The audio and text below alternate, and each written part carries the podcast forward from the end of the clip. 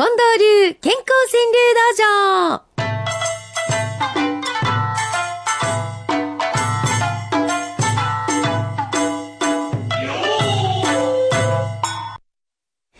寒い朝も元気でいきますよ。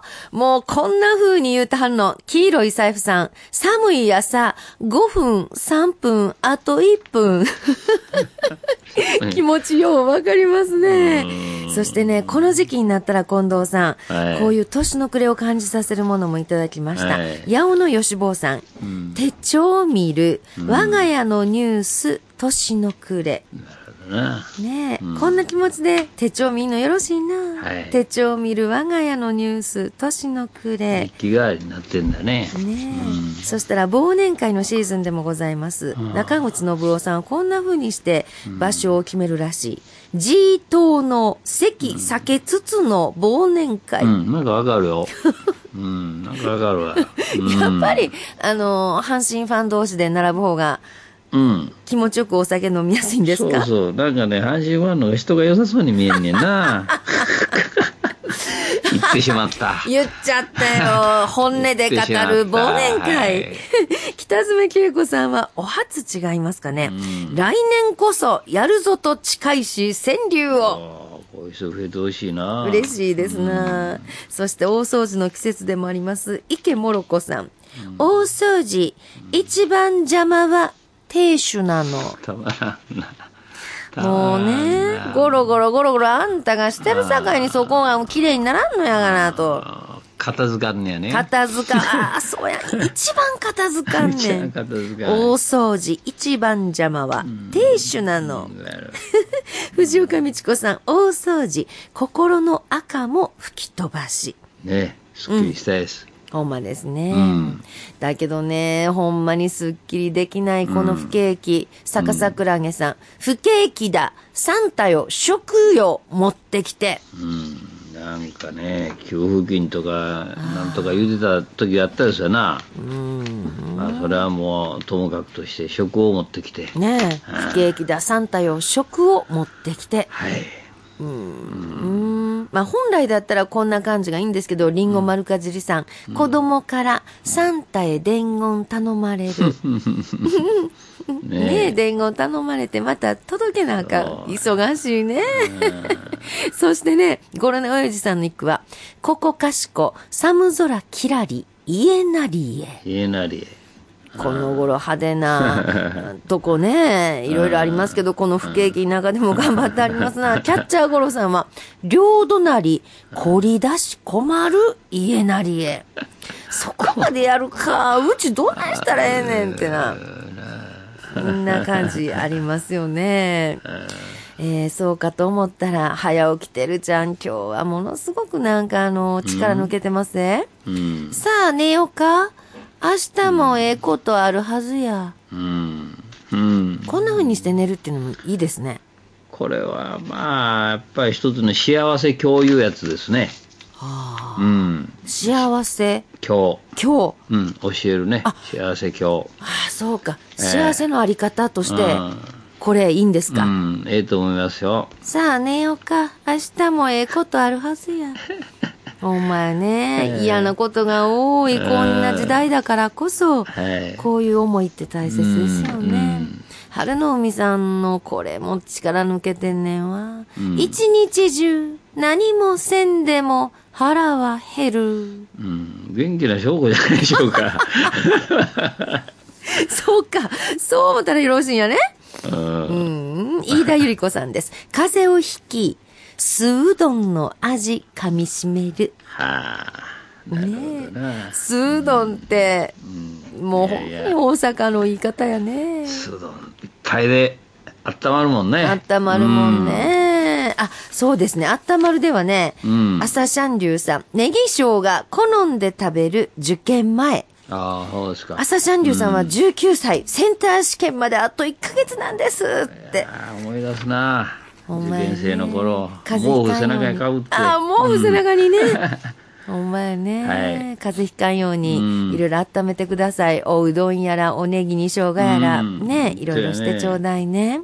えー、そして、この方は、あー、これも幸せ今日かな、うん。ジャム兄ちゃん。うん。人の根をうん増やして咲かす笑い花。ああ、なるほど。そうですね。幸せ教の世界ですねあ。根っこ、うん植物の根っこをね、はい人の根をうん増やして咲かそう、笑う花、はいはい笑い花。うん。いいことや。ああ、そうですね、こういう考え方があるんやね。うんそしたら、コルボさん。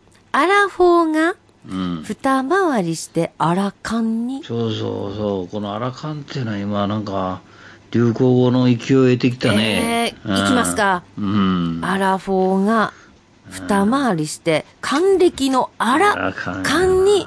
そうか、私アラフォーやと自分で今まで思ってたんですけど、だんだんアラカンに今向かう途中。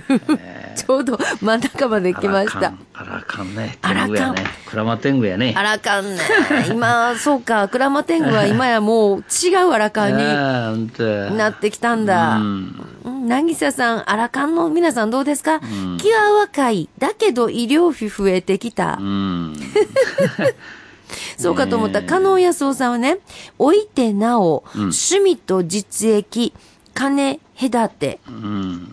これどういう感じなんですかね？まあ、ね。いくつになっても趣味と実益で、ううんまいことをやっていきはる。うんねえー渡辺秀子さん、ちょい置いて、戻ってきたらど忘れにう。んこれはよくある。ね。近藤さんもある、あるある。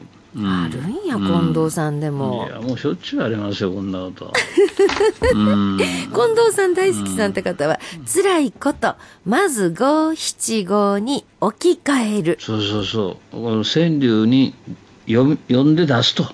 うん。出すということがまあ大事やね。ほんとそうですよ。ためんとうんねえ、うんためて飽きませんよ。辛いこと、まず五七五に置き換える。うんそうしたらこういうのもあるんです。白ゆりさん、白ゆりさん。